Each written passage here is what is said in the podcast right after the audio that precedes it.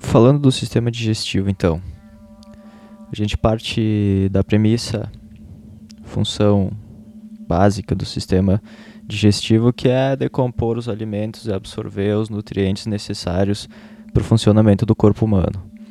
Para esse processo acontecer, a gente pode dividir ele, uh, nesse primeiro momento, em duas fases, pensando no funcionamento do sistema.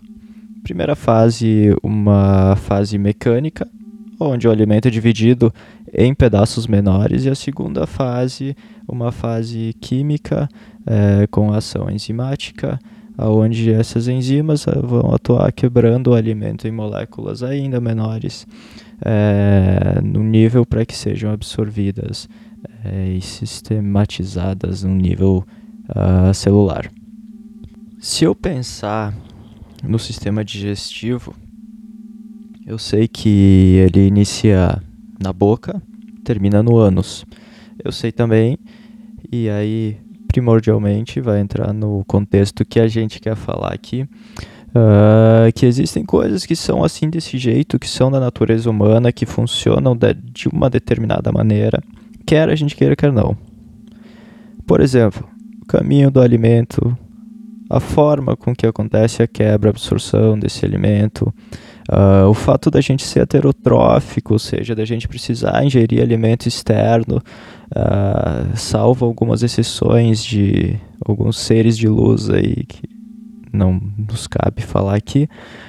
Uh, mas enfim, por fim, a lógica do pensamento aqui é focar e visar as coisas que a gente pode controlar que nesse caso seria basicamente o que comer, aonde comer, como comer.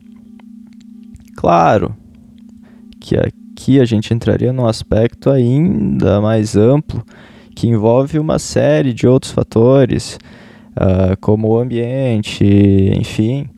Uh, porém, o que a gente está fazendo aqui é tratar de biologia.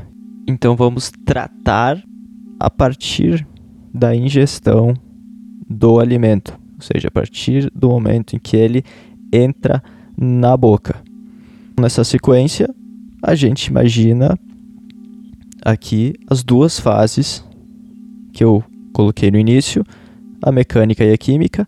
No caso da boca, a gente pode é, verificar a parte mecânica com a mastigação e a parte química com a ação enzimática.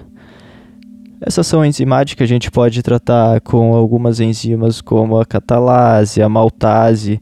Porém, nesse primeiro plano, nesse primeiro momento, eu queria tratar da amilase, que devido a, a, sua quantidade, ela determina a sua importância na primeira quebra do amido.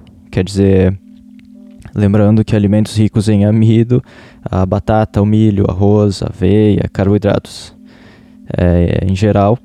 Então, basicamente, a ação da amilase ela ocorre fazendo essa primeira quebra do amido já na boca.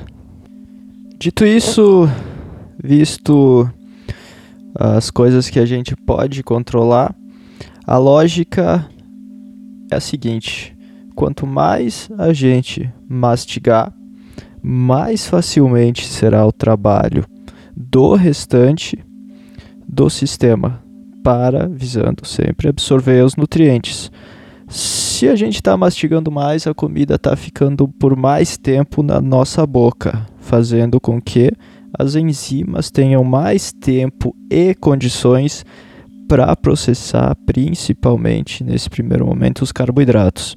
Então eu vejo essa primeira parte do sistema digestivo como a base uh, ah, para o sucesso do processo como um todo. E esse sucesso só pode acontecer com uma ingestão adequada.